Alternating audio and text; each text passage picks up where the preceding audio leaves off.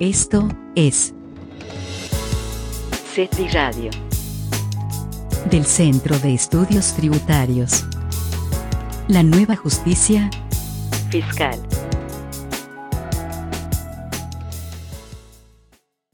Hola, ¿qué tal? ¿Cómo están? Muy buenas tardes. Bienvenidos a una emisión más de su programa. Gracias por acompañarnos. Y efectivamente, el día de hoy vamos a continuar hablando de un tema que parece inagotable, un tema que se antoja muy amplio y muy complejo a la vez y al cual le hemos dedicado las últimas sesiones en estos programas a hablar precisamente del tema de razón de negocios. Un tema que, como lo hemos comentado en anteriores ocasiones, da mucho de qué hablar dado los tecnicismos y la forma a través de la cual la autoridad legislativa consideró pertinente incorporar el tema del Proposed Business Test a nuestro país. Por primera vez entonces, como lo hemos indicado con anterioridad, las autoridades fiscales a través del ejercicio de las facultades de comprobación van a poder revisar efectivamente los actos jurídicos del contribuyente,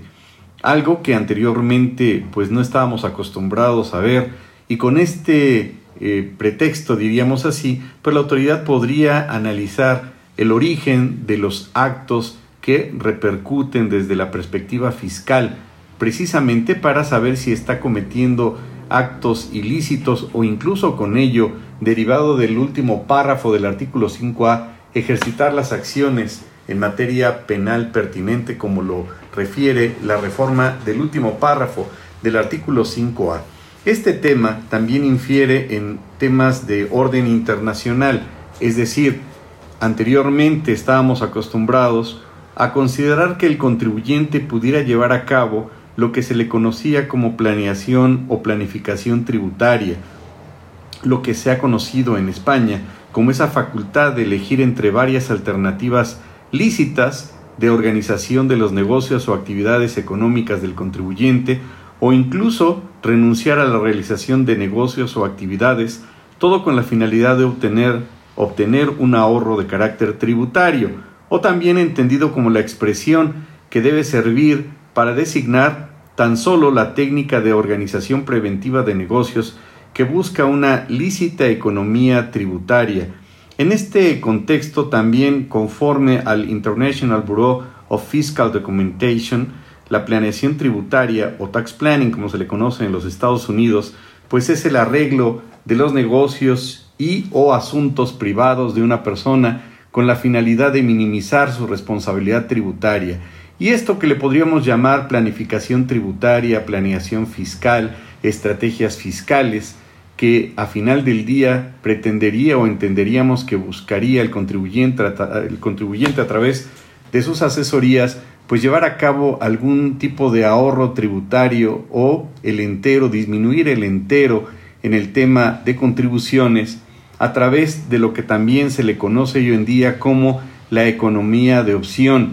Esta economía de opción que si bien es cierto podríamos señalar que es un concepto relativamente nuevo en nuestro país como tal, eh, sin acotar o sin dejar de considerar que pues se le conoce como planeación fiscal o estrategias fiscales, pues esta conducta que llevan a cabo, que podrían llevar a cabo los contribuyentes, con la finalidad efectivamente de apegarse a aquellos mecanismos que establecen las leyes en materia tributaria y que tendría por objetivo el disminuir esa base tributaria o el tener un ahorro tributario, eh, también pues se fundamentaría prácticamente en la misma naturaleza del ser humano en cuanto a que actuaría de buena fe acorde con las normas aplicables siempre y cuando llevara a cabo actividades de carácter lícitas y pudiera pretender disminuir de alguna manera esa carga tributaria impuesta por el Estado. Pero esta eh, reacción, digamos, del ser humano frente a ese tipo de exigencias tributarias, pues tendría que eh, cuestionarse hasta qué punto esta economía de opción, acorde con lo que ahora ya previene, regula y establece el artículo 5A, eh, pues ya se puede entender como lícita o no. En este contexto, pues esta reacción del contribuyente frente a esas exigencias tributarias, pues sería consecuentemente acorde con el 5A, pues ya eh, necesarias para abstenerse en el cumplimiento de las mismas, es decir, siempre y cuando no estuviera cometiendo algún tipo de ilícito. Pero si partimos de la base entonces que la autoridad va a llevar a cabo actos de carácter presuntivo y va a poder determinar incluso anticipadamente con base en la información que obtenga o que tenga ya de sus bases de datos y también las que obtenga derivado del ejercicio de las facultades de comprobación, pues ya se eh, cuestionaría precisamente hasta qué punto ese tipo de actuación cae o no en la, en la ilicitud. Y con ello entenderíamos que la ley no contempla, eh, como dice algún autor, pues ningún deber patriótico de pagar más impuestos que lo que las normas eh, tributarias establecen. Y con ello entonces el ahorro del impuesto no es un propósito ilegítimo. Eso es lo que refieren algunos autores pero acorde con lo que establece al día de hoy el artículo 5A, pues nos deja eh, pues en tela de duda la aplicación de la correspondiente conocida como economía de opción. Y en ese punto, pues tendríamos que partir de la base que existe lo que se le conoce como la autonomía de la voluntad, es decir, el principio de la autonomía de la voluntad del gobernado, que va a ser no otra cosa sino la potestad de que tiene, que tiene toda persona con plena capacidad de gozo y de ejercicio para regular sus derechos y sus obligaciones a través de ese ejercicio de su libre albedrío, cuyos efectos jurídicos serían obviamente sancionados por el derecho. Y en ese contexto, pues se entiende entonces que las personas tienen plena y absoluta libertad de llevar a cabo todos los actos jurídicos que consideren necesarios para satisfacer sus intereses pudiendo determinar el contenido y los efectos de dichos actos. Esta libertad que tienen los particulares en esa autonomía de la voluntad, como dice ese adagio eh, romano, pues el particular puede llevar a cabo todos aquellos actos siempre y cuando no estén prohibidos. Y en ese sentido, este principio que permea en el fondo como en la forma de todos los actos jurídicos que lleve a cabo el contribuyente ahora pues ya van a, tener una repercusión indirecta en el sentido de que la autoridad va a poder revisar literalmente los actos jurídicos del contribuyente y va a poder considerar que existan o no efectos o consecuencias jurídicas al respecto. Y esto trae consigo efectos interesantes. Es importante y es muy importante recordar que en ese libre albedrío que tienen los particulares para llevar a cabo, ejercitar sus actos jurídicos, implica que las partes en esa libre voluntad o libre albedrío que tienen, pues pueden llevar a cabo el acuerdo de voluntades para crear, modificar, extinguir derechos y obligaciones y establecer las cláusulas que mejor les convengan, por supuesto siempre que dichos acuerdos de voluntades respeten las leyes y el orden público, por supuesto que se refiera a actos lícitos, que estén acordes con las buenas costumbres y por supuesto acordes con la seguridad nacional. Y en ese contexto podrán o tendrán la libertad de elegir cómo expresar su voluntad, por supuesto cumpliendo con los requisitos y las formalidades que para tales efectos establezcan las leyes en forma escrita, en forma verbal o de cualquier otra manera, siempre y cuando acorde con las formas que las leyes establezcan para tales efectos. Y con ello, como lo hemos apuntado en otras ocasiones, pues al llevar a cabo entonces las autoridades fiscales la revisión de los actos jurídicos de los contribuyentes, estas van a ser las que determinen las solemnidades, las formalidades y los efectos que estos actos jurídicos que derivan del derecho privado, pues van a tener para efectos del derecho público en materia de derecho fiscal. Es decir, serán los auditores quienes determinen en forma unilateral qué efectos van a poder tener o llegar a tener estos actos jurídicos para efectos de orden fiscal, como si los actos jurídicos tuvieran en lo particular un determinado efecto en materia civil, mercantil, laboral, penal, y así, así lo ha determinado la autoridad. Y en ese contexto pareciera, como lo hemos indicado también con antelación, que es la autoridad fiscal la que establece o determina en forma a priori cuáles deberían de ser esas solemnidades que debe satisfacer el contribuyente en la elaboración de esos actos jurídicos, es decir, pareciera entonces que para efectos fiscales, los contribuyentes auditados tienen que demostrar la existencia de los actos jurídicos siempre y cuando estos cumplan con las solemnidades que para efectos de derecho privado establezca el derecho fiscal. Aunque parezca un juego de palabras, pues parece que entonces esa autonomía de la voluntad, que es el principio fundamental de los órdenes del orden jurídico en materia de derecho privado, pues va a prevalecer, pues no el derecho privado, sino las solemnidades que para esos efectos considere pertinente la autoridad debe revestir un acto jurídico y en ese contexto para los efectos que le va a dar a los actos de los particulares la autoridad a través del ejercicio de sus facultades de comprobación. Es decir, con plena y absoluta autonomía de que los particulares puedan organizar o desarrollar sus propios actos eh, mercantiles y con plena y absoluta autonomía de que los particulares puedan elegir entre distintos modelos, estrategias de negocios o incluso celebrar verbalmente o por escrito determinados actos jurídicos acorde a los ordenamientos jurídicos aplicables, será entonces la autoridad fiscal la que le va a imponer las formalidades, las solemnidades o los requisitos que considere pertinentes para que estos tengan plena validez o efectos legales, por lo menos para el ámbito fiscal. Y en ese contexto, pues ya hemos eh, señalado que la autoridad pues le determina ciertas formalidades, como por ejemplo el tema de la fecha cierta. Así entonces, esta famosa autonomía de la voluntad,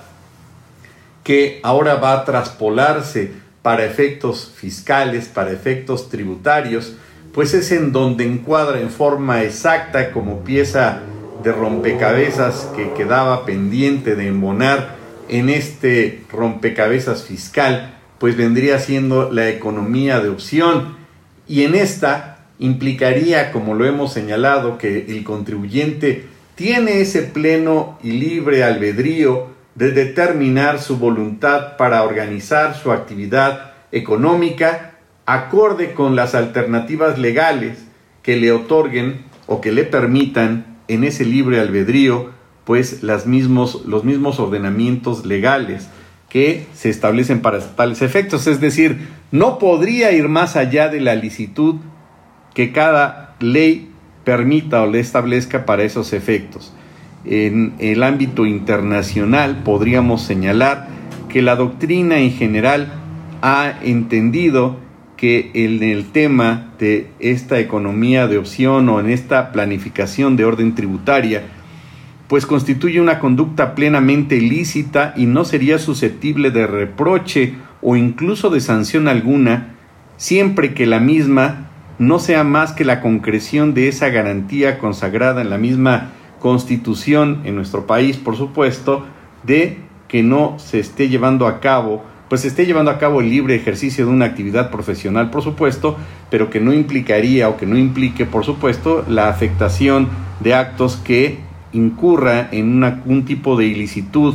para tales efectos. Y en ese sentido, pues cualquier persona tiene derecho de llevar a cabo o desarrollar su actividad económica siempre y cuando pues no vaya en contra de las buenas costumbres, del orden público, de la seguridad nacional y que se respeten las normas jurídicas aplicables para, para cada caso. Y en ese contexto, pues debemos entender que esa licitud en la planificación de orden tributaria, pues implica precisamente pues que el contribuyente no vaya más allá de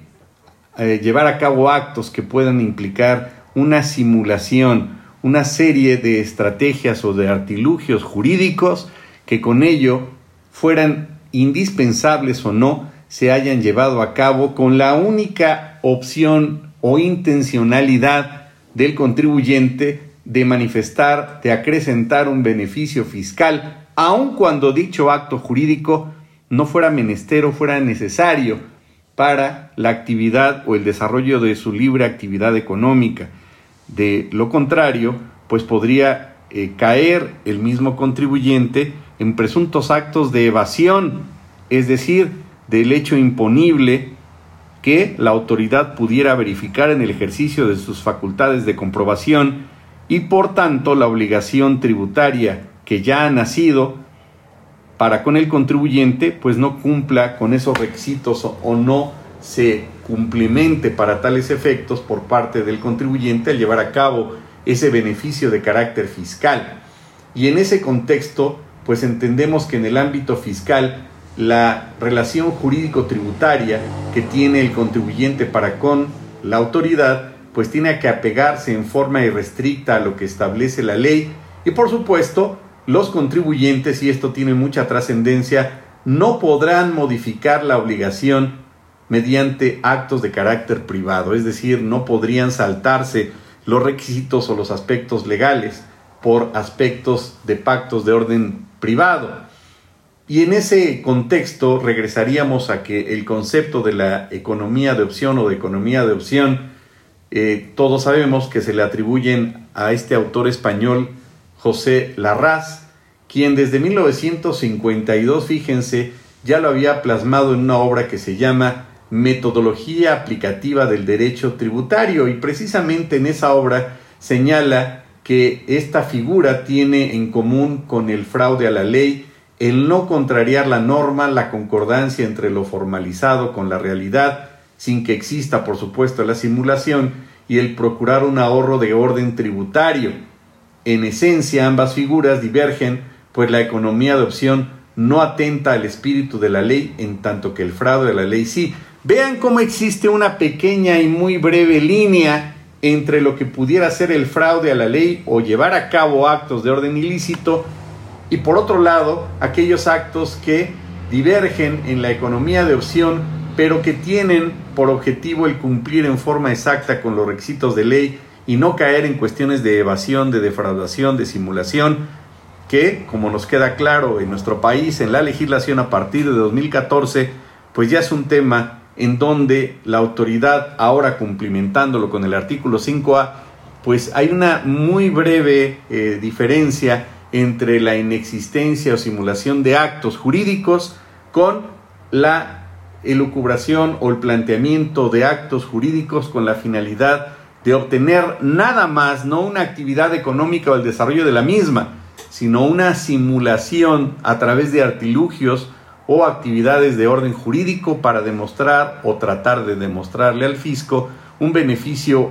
casi casi exprofeso de carácter económico, pero principalmente llevado a cabo a través de un beneficio fiscal en donde queda a un lado el beneficio económico y se justificaría más ese acto por los efectos de orden fiscal, más que por los efectos de carácter fiscal. En ese mismo contexto, este autor español, José Larraz, eh, señalaba que los contribuyentes a través de esta denominada economía de opción que como lo hemos señalado lo podríamos eh, reconciliar en nuestro país como la planeación fiscal o esas estrategias fiscales, pues no es que más que el derecho que tiene el mismo contribuyente para pretender obtener un ahorro fiscal aplicando en forma literal un precepto tributario, siempre y cuando ese mismo precepto sea suficientemente para justificarse en su actuación y que resulte de buena fe. Ahí viene entonces la pregunta obligada que nos trae este programa, si la economía de opción incurriría entonces en los escenarios del 5A o no, es decir, atendiendo a este tipo de eh, planteamiento y acordando eh, eh, estos dos elementos, es decir, la razón de negocios y la economía de opción, serían dos elementos o dos conceptos que hoy por hoy estarían peleados. No se podría tener una convivencia sana, valga la expresión, entre economía de opción y razón de negocios, para efectos, por supuesto, del ejercicio de las facultades de comprobación de las autoridades fiscales federales, o con ello podría atentar o presumir la autoridad que el hecho de considerar la posibilidad remota de que el contribuyente haya aplicado una economía de opción se estaría incurriendo en un acto de ilicitud. Pues es un tema interesante que da mucho de qué hablar, como lo dijimos en un principio, y es que la economía de opción se debe centrar entonces en el hecho de que ese famoso entrecomillado ahorro fiscal no tendría en primera instancia por qué contravenir a las leyes en materia fiscal y en ese contexto estas leyes fiscales no impondrían del contribuyente pues un comportamiento distinto desde el punto de vista fiscal y particularmente que esas conductas no serían de carácter prohibitivas o que se optaría por lo más barato, sino más bien serían opciones con las que cuenta desde un principio bajo un ámbito general el contribuyente y ambas son de orden lícito. Entonces consideramos, y ahí nos adelantamos un poco a este tema, que podría convivir la economía de opción con el tema de razón de negocio sin que implicara una aplicación ilegal o incorrecta o interpretar por parte de la autoridad una actuación ilícita en la aplicación de la norma, siempre y cuando el mismo contribuyente haya aplicado en forma voluntaria, por supuesto, y en forma clara y precisa, pues las opciones que le previene la ley sin que se pueda incurrir en un acto ilícito o que tuviera por objetivo directo el obtener una ventaja en el beneficio fiscal de los actos jurídicos que incluso injustificadamente pueda llevar a cabo el mismo particular. Y para ello, o para esos efectos, eh, distintos autores refieren que la economía de opción pues eh, se integra esencialmente por tres aspectos o por tres elementos. Primero, debe la ley establecer o predeterminar la existencia previa de posibilidades de elegir entonces de entre dos o más opciones o alternativas que impliquen una conducta lícita, que sea válida y que sea real. Pero fíjense, al ser real, tendrá entonces que repercutir en la sustancia económica derivada de la sustancia jurídica y por tanto, salvo su mejor opinión, no estaríamos cayendo en un acto de simulación o no se estaría cayendo en un acto de llevar a cabo determinados actos jurídicos nada más por el objetivo meramente fiscal, sino por el objetivo económico. Y con ello, bueno, pues creo, creo, que quedaría bastante claro en el momento en que el contribuyente pudiera demostrar, acreditar a través de la materialidad de esos actos y de esas operaciones, que tuvo un efecto, un efecto económico ese acto jurídico y que se ve reflejado, por supuesto, en una obtención de un beneficio económico. Creo que ahí estaría un punto importantísimo que no hay que perder de vista y que es en el cual o, que sobre el cual se va a basar la autoridad al momento de llevar o ejercitar sus facultades de comprobación. Segundo requisito, que esas alternativas u opciones legalmente establecidas o preestablecidas en un ordenamiento jurídico sean económicamente equivalentes en cuanto al resultado. Este punto es maravilloso, es decir, aplicando nuestras opciones desde el punto de vista jurídico, tendrían los mismos efectos si lo hubiese llevado de alguna otra manera, con otra alternativa de orden económico, y con ello entonces quizá no podría implicar que la autoridad dedujera que se está obteniendo un beneficio de orden económico, ya que si hubiera aplicado el contrato A, B o C, tendría el mismo efecto de orden económico con ese origen jurídico. El tercer punto es que esta economía de opción o esta opción que elige el particular, pues no pueda explicarse por motivos meramente económicos, válidos, distintos del fiscal, es decir, solamente el ahorro o menor costo fiscal y que esto va a explicar y a fundamentar esa lógica de la decisión de la opción elegida. Es decir, que la opción que tenga bien escoger el contribuyente no se puede explicar únicamente por motivos económicos distintos de los fiscales. Sí, tendría entonces que justificarse desde el punto de vista primero económico y segundo que tuviera una repercusión fiscal.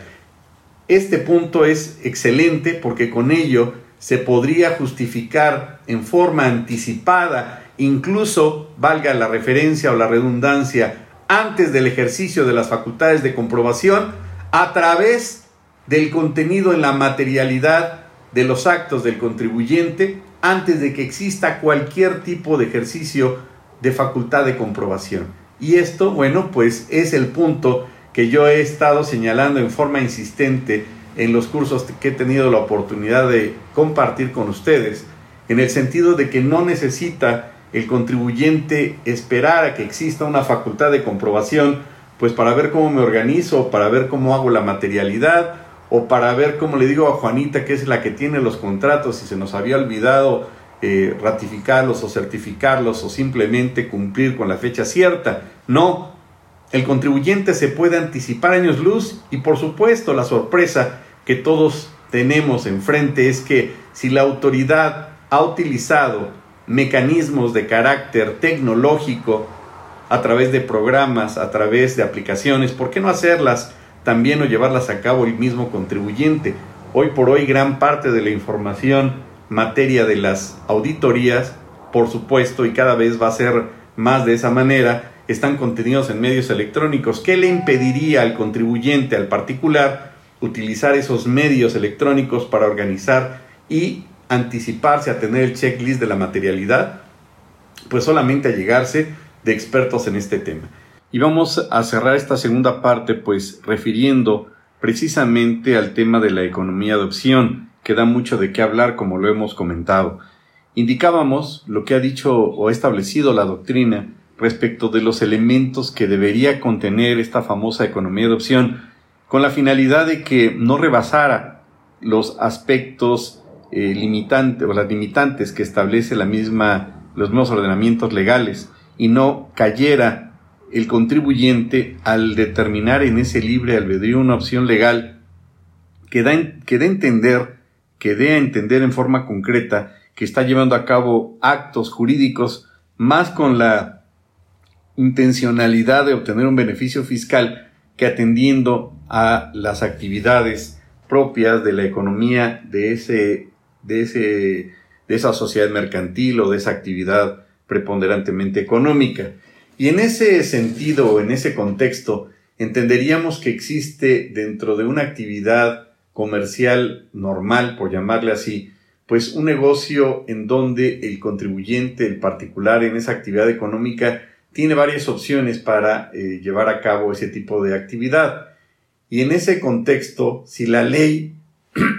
perdón, establece mecanismos o tratamientos de orden distinto, pues el contribuyente tendría la posibilidad de llevar a cabo un tipo de, eh, de forma de aplicarlo. Pero en este contexto es factible entender que no podría existir entonces una opción, fíjense, ya bajo una perspectiva meramente fiscal, en donde el contribuyente pueda pagar menos impuestos. Y en este contexto, pues tendría entonces como objetivo no la actividad económica, no llevar a cabo, eh, no llevar a cabo esa actividad normalmente que cumple normalmente, sino su objetivo se desviaría siendo entonces el eludir el pago de los impuestos y en ese contexto, bueno, pues no cabría la posibilidad de que el contribuyente diseñe operaciones para tener un tratamiento más benéfico para los intereses de un contribuyente o de otro contribuyente en particular. Es decir, tendrían que apegarse a la normatividad vigente aplicada y esta sería general, abstracta, impersonal y con ello pues una aplicación genérica de ese beneficio eh, de esa aplicación, perdón, fiscal y no un beneficio en lo particular para disminuir la carga tributaria del contribuyente. Y en ese contexto entonces, pues, eh, dentro de los conceptos de economía de opción, implica pues que estas eh, normas pues son, sean aquellas que se establezcan en las leyes fiscales, que determinen cuáles son los efectos y cuáles son los supuestos para su causación y que la propia ley fiscal o las propias leyes tributarias establezcan efectivamente, por lo menos en un dado caso, dos fórmulas o dos opciones de carácter jurídico eh, con efectos de carácter económico y con tratamientos, en su caso, de orden impositivo diferente, con la intencionalidad de instrumentar un objetivo práctico o real que el contribuyente lleva a cabo o pretende llevar a cabo. En ese contexto, todavía bajo el esquema de la economía de opción, pues se tendría entonces eh, distintos tipos de opciones que previenen entonces las leyes o las normas jurídicas en forma específica y en ese, en ese contexto entonces si el contribuyente percibe determinados ingresos, por ejemplo, por materia de arrendamiento, por el otorgamiento del uso o goce temporal de un determinado bien inmueble, sin que importe si se utiliza para su uso habitacional o para su uso comercial, pues este, eh, este contribuyente tendría obviamente la obligación directa pues de llevar a cabo su declaración y de pagar el impuesto correspondiente y el mismo gravamen pues tendrían esas particularidades de que se pueden aplicar las deducciones normales o las deducciones correspondientes en materia de arrendamiento. Por tanto, en ese sentido y con la finalidad de llevar a cabo la determinación del impuesto sobre la renta, pues existirían solamente dos formas para conocer el monto a pagar, las cuales se diferenciarían por la forma a través de las cuales se aplicarían las deducciones correspondientes a los ingresos, correspondientes a los ingresos. Y en ese contexto entonces la forma tradicional a través de la cual se llevara a cabo ese, eh, el restarle esos gastos y esos otros conceptos relacionados con el ingreso que se obtenga para llegar a esa base imponible sobre la cual se va a calcular el impuesto y por la otra pues se tendría la deducción que le llaman ciega para el arrendamiento que es lo que hace que se considere un porcentaje de los ingresos como gastos y no entrar a detalle en las deducciones. En ese contexto entonces pues entenderíamos que realmente pues la economía de opción estaría muy muy acotada, muy limitada a las escasas opciones que en su momento y que cada vez va restringiendo más la autoridad en ese contexto, en ese sentido. En, como refiere algún otro autor, en el tema de opción de deducciones comunes, pues estaría el impuesto predial, los gastos de mantenimiento, de consumo de agua, los intereses reales pagados por préstamos para eh, pues la construcción o mejora de los bienes inmuebles, los salarios, las comisiones, los honorarios pagados, las cuotas de seguro social e Infonavit, el importe de primas de seguros que amparan los bienes respectivos, las inversiones en construcciones, incluyendo las mejoras, y las opciones que les llaman algunos autores como deducciones ciegas, pues estaría el impuesto predial, la deducción del 35% de los ingresos brutos por rentas, sin comprobación alguna o considerada como deducción ciega. Pero en ese contexto, pues vemos que, pues efectivamente, se van reduciendo esos campos de aplicación para con el contribuyente y esta economía de opción, pues quizá a largo plazo se vaya convirtiendo más en una posibilidad remota y no justificada de los contribuyentes y quizá con mayor eh, justificación tratándola de aplicar el contribuyente, pero con un fin, como dijimos, más de carácter fiscal que de carácter económico. Y en ese contexto también esas conductas que lleva a cabo con la finalidad de obtener un ahorro de carácter fiscal que no se encuentren en forma expresa o exprofeso determinadas o reguladas en las leyes reguladas en las leyes fiscales pues plantearían eh, situaciones que necesariamente tendría que implicar una planificación lícita a cargo del contribuyente y siempre y cuando por supuesto ese negocio jurídico o ese acto jurídico pues no implique una actividad de orden ilícita o un fraude a la ley, ni implique, por supuesto, un tema que por supuesto queda ya encuadrado en el tema del 5A, que sería una simulación en materia de criterios de derecho privado, que tendría más una justificación o legitimación entrecomillado de un beneficio fiscal más que de una justificación de una actividad de un negocio jurídico.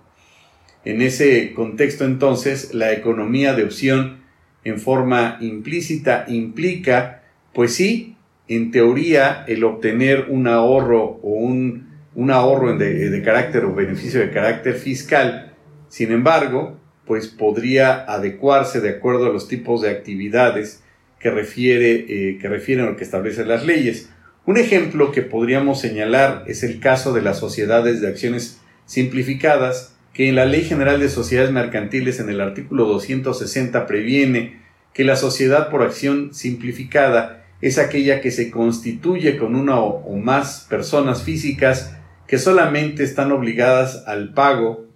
de sus aportaciones Y en ese contexto, pues bueno, ¿cuáles serían las implicaciones fiscales? Pues establece que eh, están obligadas al pago de sus aportaciones representadas en acciones y que en ningún caso las personas físicas podrán ser simultáneamente accionistas de otro tipo de sociedad mercantil a que refieren las fracciones primera séptima del artículo primero de esa ley y que si su participación en dichas sociedades mercantiles les permite tener el control de la sociedad o de su administración en términos del artículo 2, fracción tercera de la ley del mercado de valores. Y bueno, en términos generales y atendiendo a este tipo de eh, sociedad relativamente nueva de hace algunos años, que se eh, adecuó a nuestra ley y que yo diría que más bien fue por presión internacional que por otras situaciones, sociedad unipersonal, primero, pues en primera instancia, se eh, constituye con una sola persona o con varias personas. Segunda característica, su creación se efectúa a partir de un sistema por Internet, por vía electrónica, a través de la misma Secretaría de Economía y que es la autoridad la que las va a supervisar. Claro que para efecto de registro también se puede registrar o constituir ante notario público, eso no está prohibido. No se requiere el aporte de utilidades para el fondo de reserva, también otra característica, y vean las opciones que tiene derivado de lo que estamos hablando de la economía de opción, es que deberán calificar como micros y pequeñas empresas,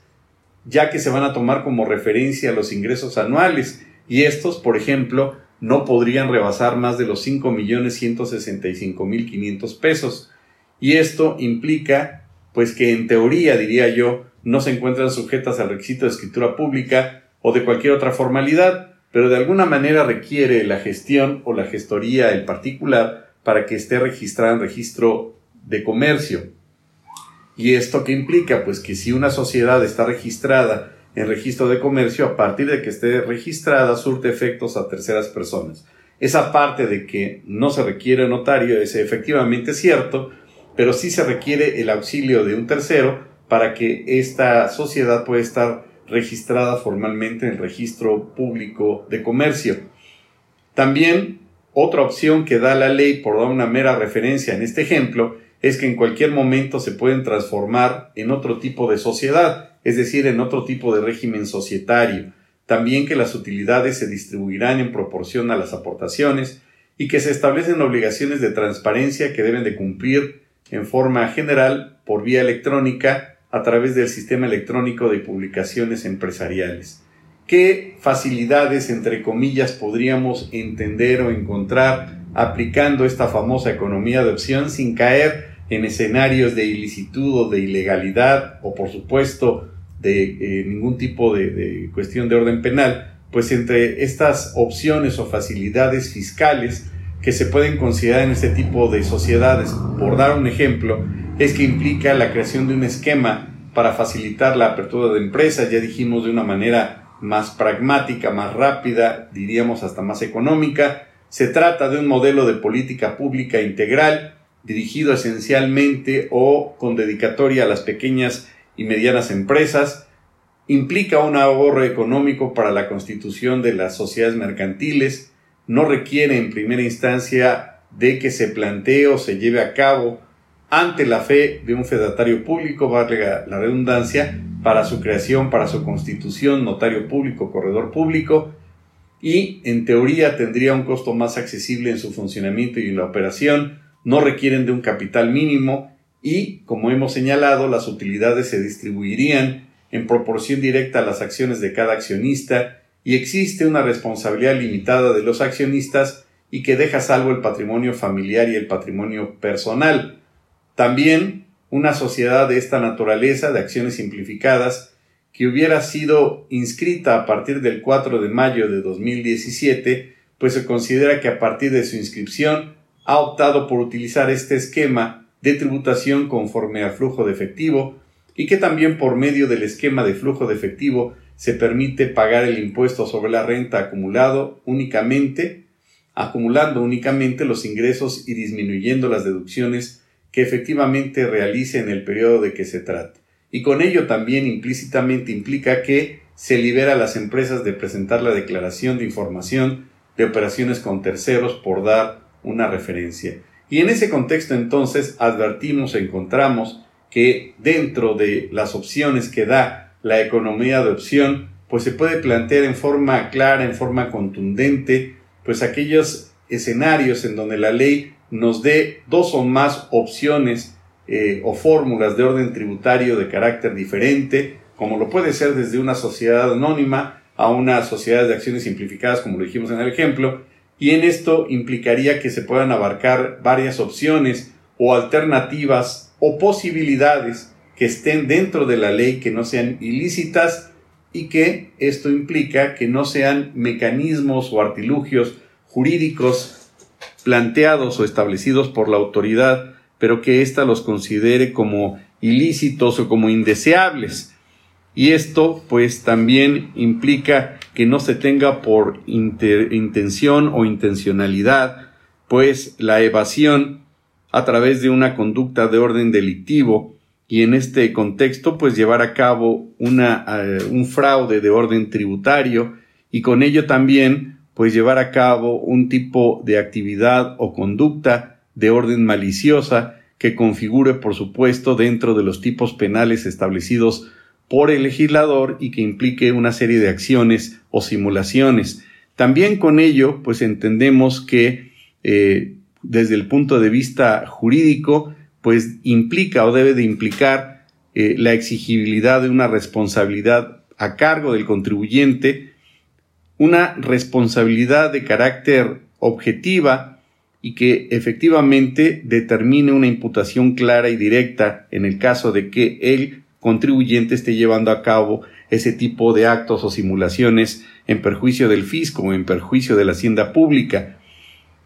Y bueno, con ello entonces también entendemos que no pretende el contribuyente, el particular, llevar a cabo la evasión de ningún tipo de impuesto y que no deriva, por supuesto, ni se podría por qué justificar eh, basándose en una ignorancia de eh, un tema de responsabilidad objetiva, sino que va directamente a una obligación eh, cumplimentada o establecida en la ley y que con ello, por supuesto, el contribuyente no podría excusarse de su cumplimiento fundándose obviamente en un tema de absoluto desconocimiento. Y esto pues sería verdaderamente absurdo que a estas alturas pues pudiera justificarse que la ignorancia de la ley sí exime de su cumplimiento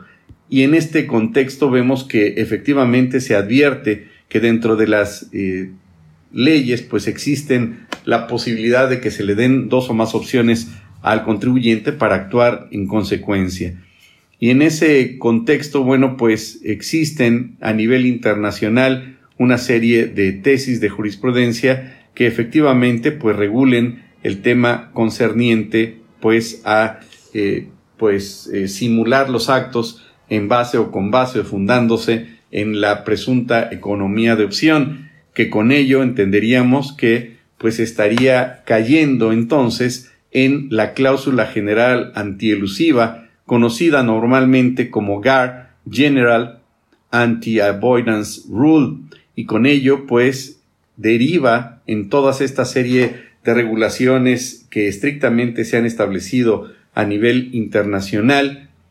pues prácticamente desde Europa y que han permeado a últimas fechas incluso a países latinoamericanos como por ejemplo Colombia, que no forman parte de la OCDE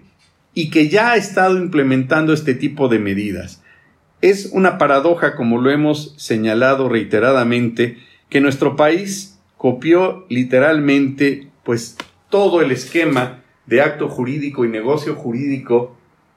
del Código civil germano, germánico, del Código Civil alemán, en cuanto a que la teoría del acto jurídico y negocio jurídico está plasmada en nuestro Código Civil de 1928. Y digo que es una paradoja porque por un lado México copia ese esquema del acto jurídico, del acuerdo de voluntades, de que pues prevalece el acuerdo de voluntades sobre la forma y en ese contexto pareciera entonces que ahora, como lo hemos indicado, con la reforma o la incorporación al 5A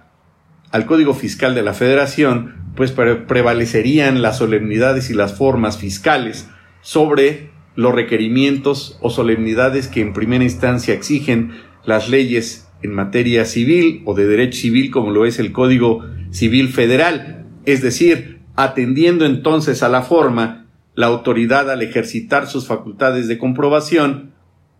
exigiría del contribuyente el cumplimiento de las solemnidades que exigen las leyes fiscales más que las leyes civiles, puesto que éstas van más allá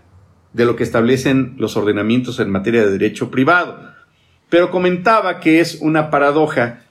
que eh, se regule directamente del derecho germánico el tema del acto jurídico, puesto que desde 1919 pues ya existe eh, una regulación, desde 1919, fíjense, ya desde el parágrafo 5 de la ley respectiva, se disponía en Alemania lo siguiente,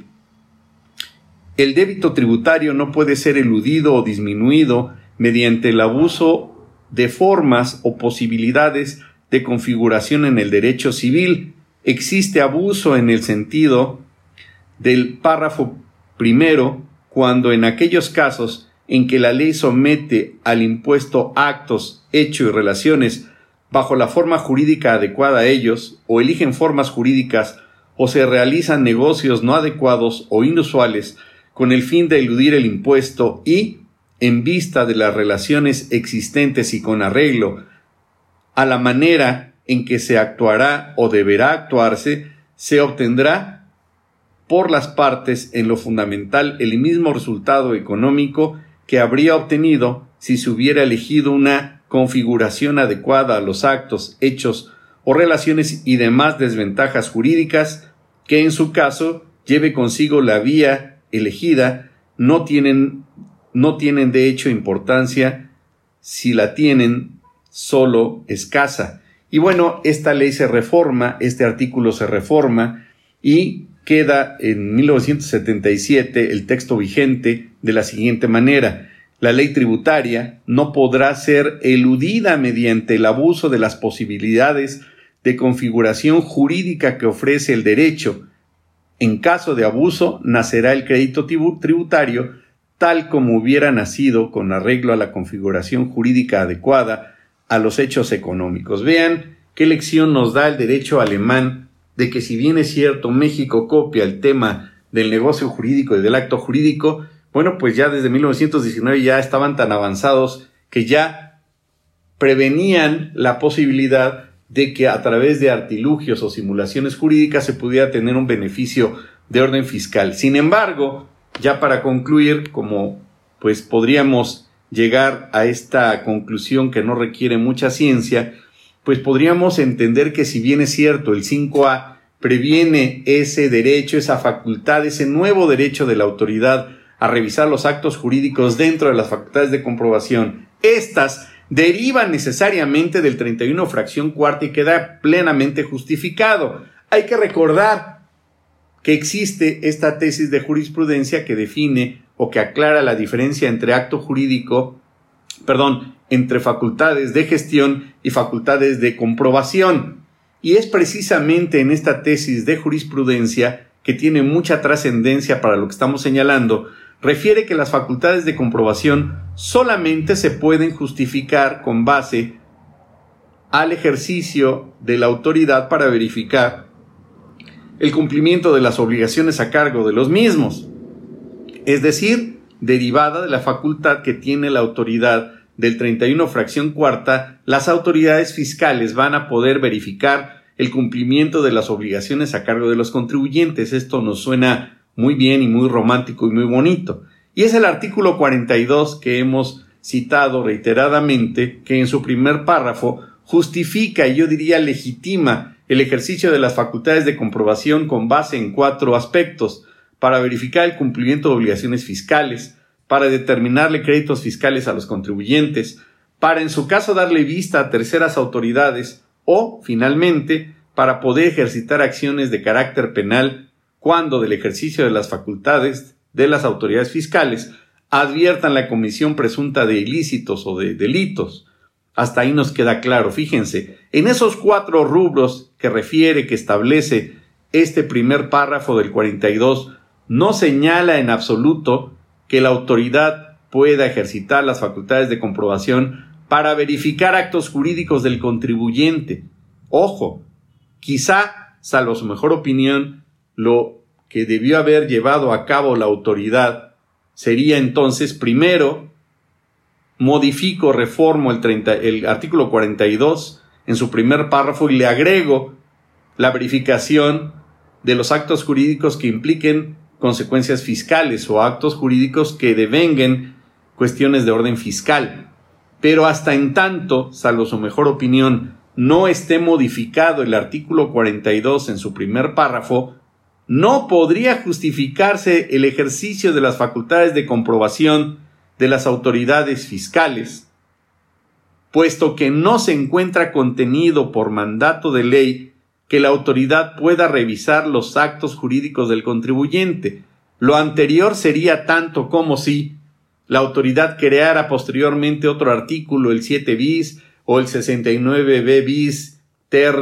o 4 o no sé cómo le quieran llamar, y pudiera señalar que también a través de las facultades de comprobación podría revisar otro aspecto ajeno al 42, es decir, le podrían colgar milagritos al 42, y esto implicaría entonces una violación directa al principio de certeza jurídica y al principio de seguridad jurídica, porque hasta en tanto